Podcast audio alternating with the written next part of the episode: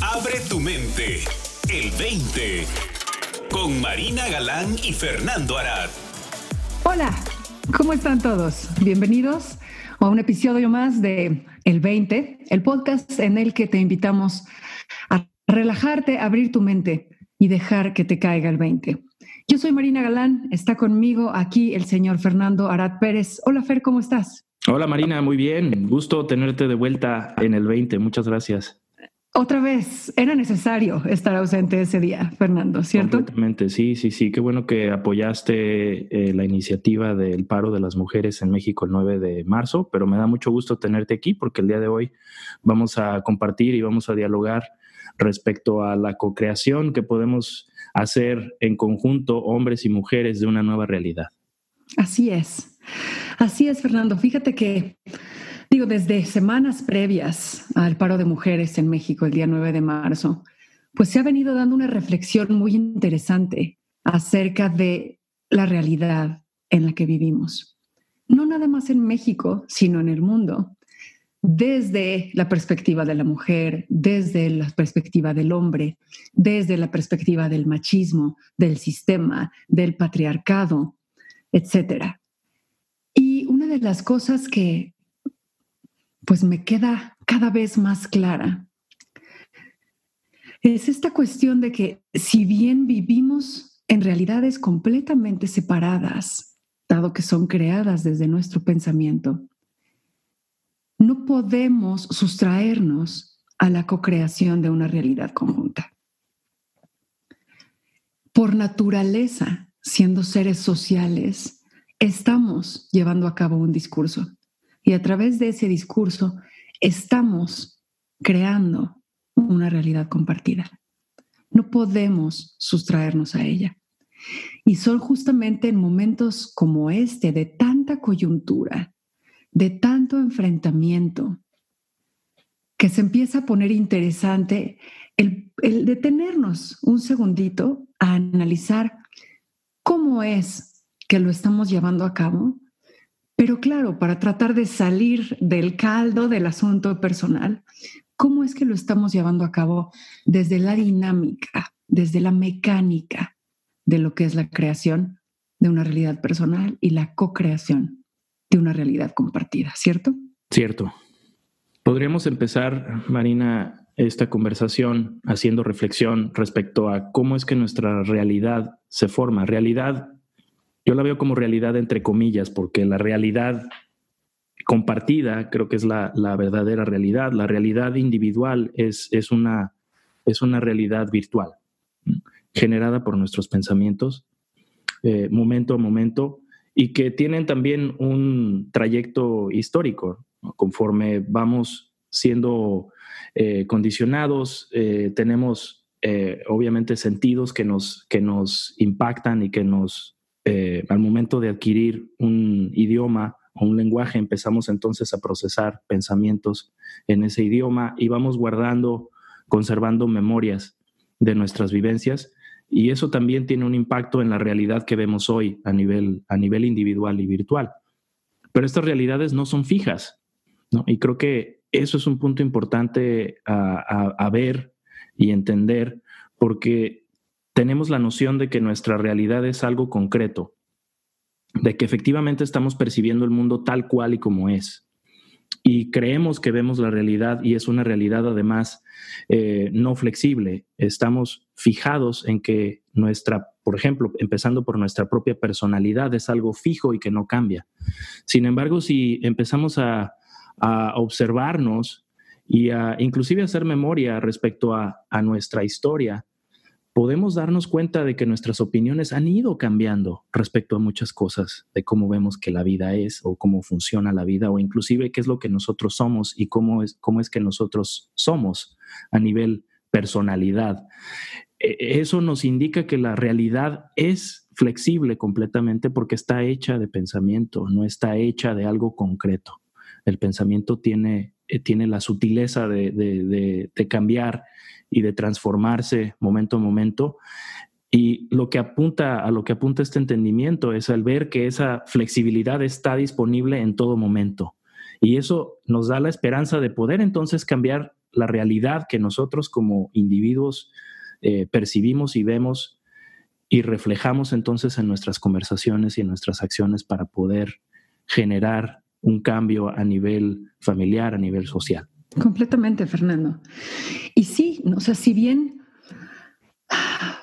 nuestra personalidad va cambiando, es, se me antoja decir maleable, aunque en realidad no es nuestro trabajo cambiarla. No la cambiamos a voluntad, sino que se transforma cada vez que tenemos una revelación acerca de algo. Cada vez que tenemos pensamiento fresco, pensamiento nuevo acerca de un tema, inmediatamente ¿no? y de manera instantánea, nuestra personalidad se ve afectada. Ahora, si vamos un paso más atrás en esto de la mecánica, vemos que nuestra personalidad cambia, se altera, fluctúa dentro de lo que es nuestra identidad.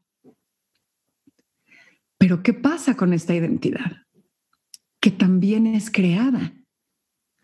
No nacemos con una identidad. La identidad se va creando a partir de la concepción psicológica de un yo, se va creando una identidad que está hecha pues de historias, nada más, ¿no? O sea, la, materia prima de nuestra edad, de nuestra identidad, son historias, ¿no? Yo soy mujer, yo soy mexicana, yo soy hija de fulano, que es tal, tal, tal, toda la historia, e hija de Mengana, que es tal, tal, tal, toda la historia. Y tú eres, y regresamos a lo mismo, es una descripción de una identidad. Pero la identidad no deja de ser una historia. Ahora, ¿será que la identidad, al igual que la personalidad, es fluida, es cambiante, es alterable? Porque vamos, o sea, si yo hubiera nacido en otro país, ¿sería yo o no sería yo? Si yo tuviera otro nombre, ¿sería yo o sería alguien más? Si no hubiera estudiado en esta escuela, si no tuviera esta afiliación política, si no tuviera esta identidad de género inclusive, seguiría siendo yo. Entonces, sucede exactamente lo mismo con la identidad que con la personalidad.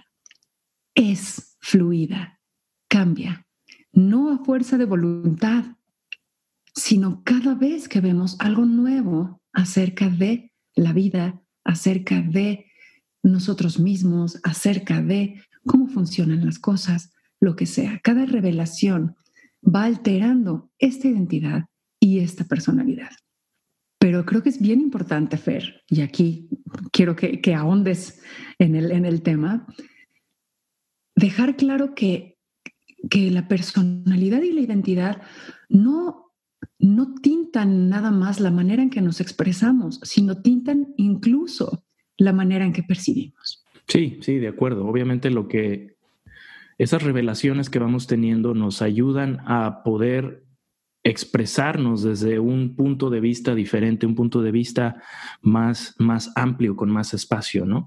Yo creo que algo que sucede al, no darnos cuenta de que nuestra identidad y nuestra personalidad es, es lo, que, lo que se expresa en el mundo y creemos ser solamente esa identidad y esa personalidad, es de que no existe realmente un espacio para entonces nosotros poder responder de una manera más inteligente, de una manera más adecuada a las reacciones habituales que tiene nuestro sistema psicológico, ¿no? Entonces, al empezar a ver que no somos necesariamente estas identidades que nos hemos ido formando por nuestra historia y no somos necesariamente esta personalidad fija que creemos ser, nos empieza a abrir un espacio de conciencia, de una identidad más amplia de lo que realmente somos como, como seres conscientes que entonces nos permiten la libertad de poder responder y no tan solo reaccionar a esos hábitos mentales, psicológicos, eh, inclusive sociales que a lo mejor hemos ido, adquirido, eh, hemos ido adquiriendo a través de nuestra historia y de los años.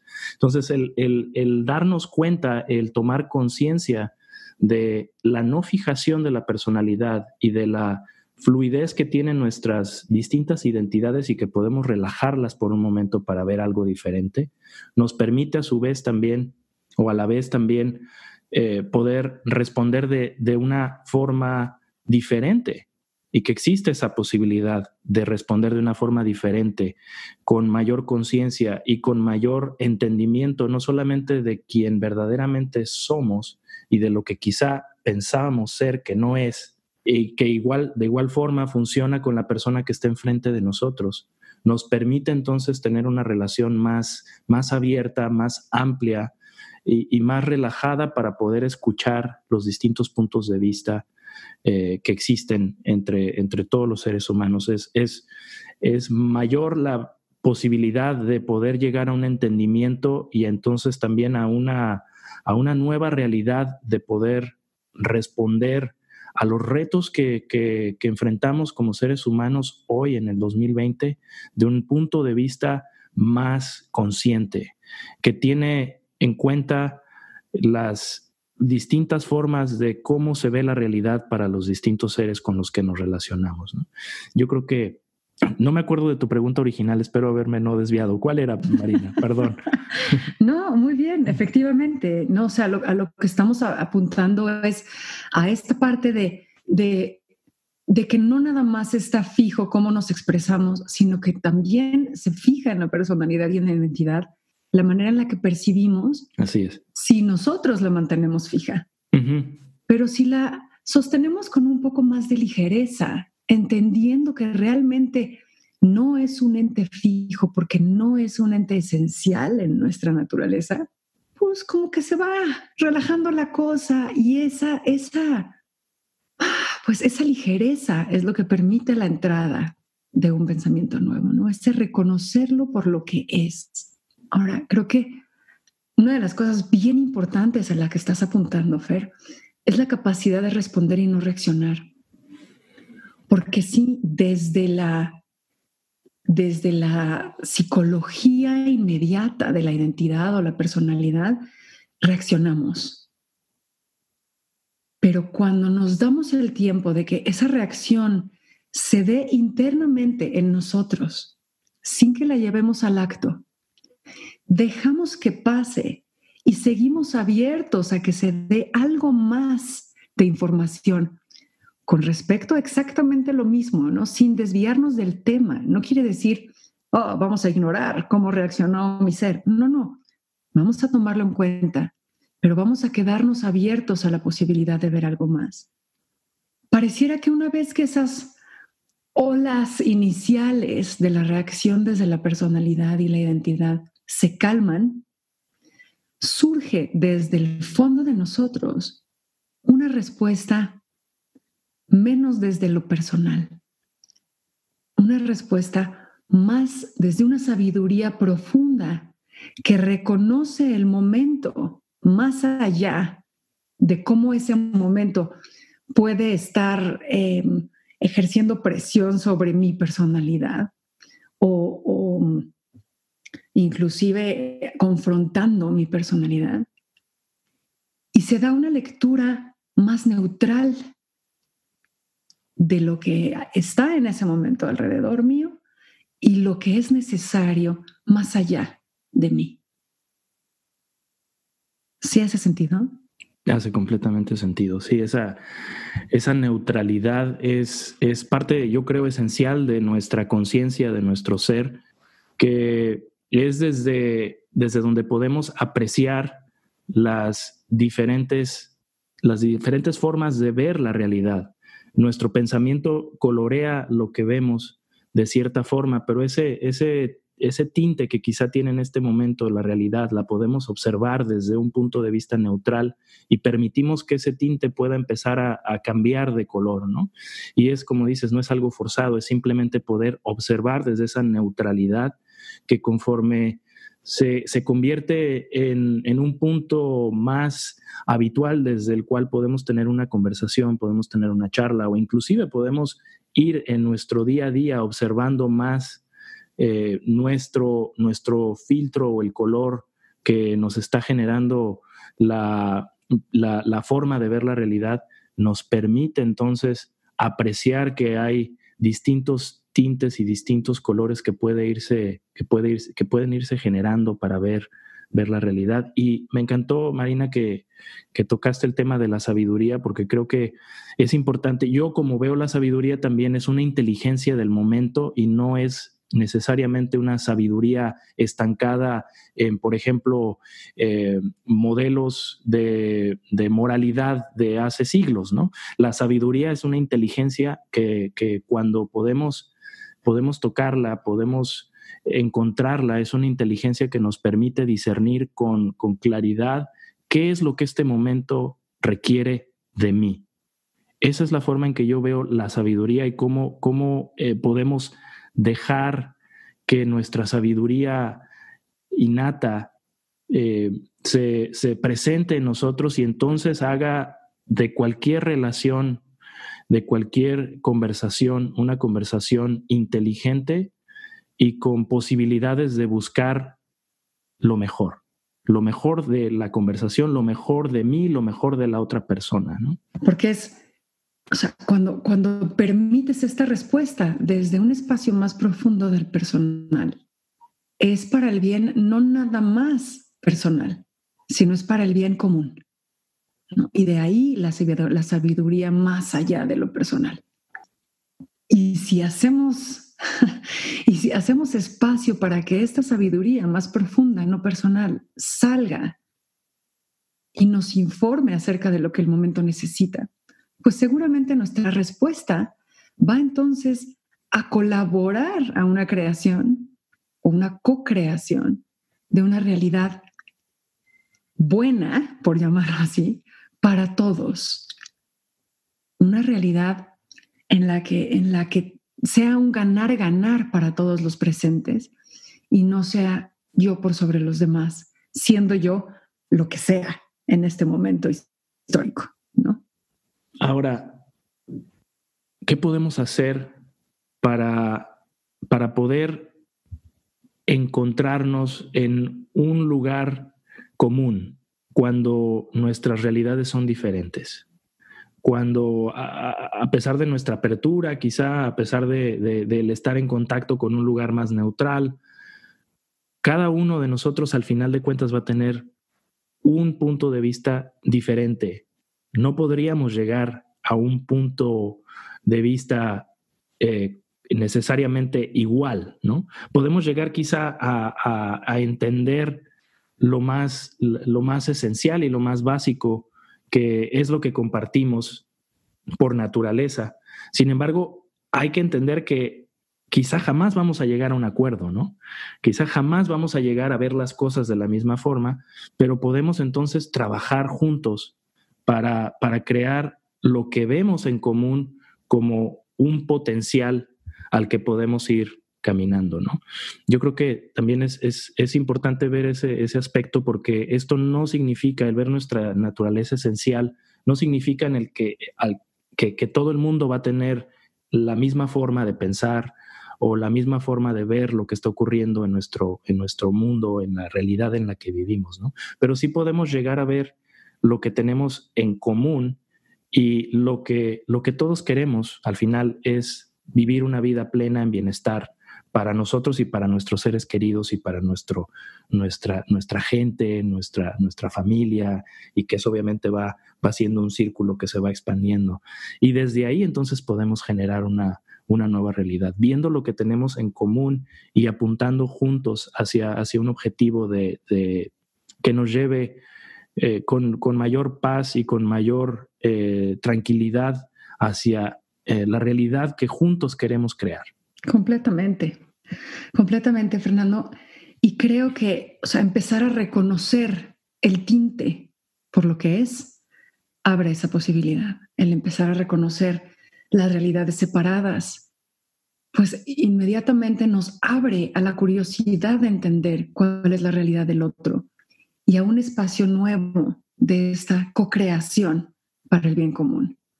Entonces creo que la invitación es a empezar a darnos cuenta de esos tintes, empezar a darnos cuenta de cómo son fluidos, de cómo se ven transformados cada vez que nos abrimos a tener una revelación. y ver las posibilidades de que esta sabiduría profunda nos informe desde un espacio no personal para el bien de todos. Gracias, Marina. Un excelente 20. Gracias a ti, Fernando. Qué gusto verte una vez más. No se olviden de pasar a www.el20online.com. Déjenos sus comentarios, por favor. Eh, los temas que quieren que tratemos. También se valen felicitaciones, como también se valen críticas. Nos vemos por aquí la semana que entra. Gracias, Fernando. Gracias, Marina. Para más, visita el20online.com. Abre tu mente. El 20.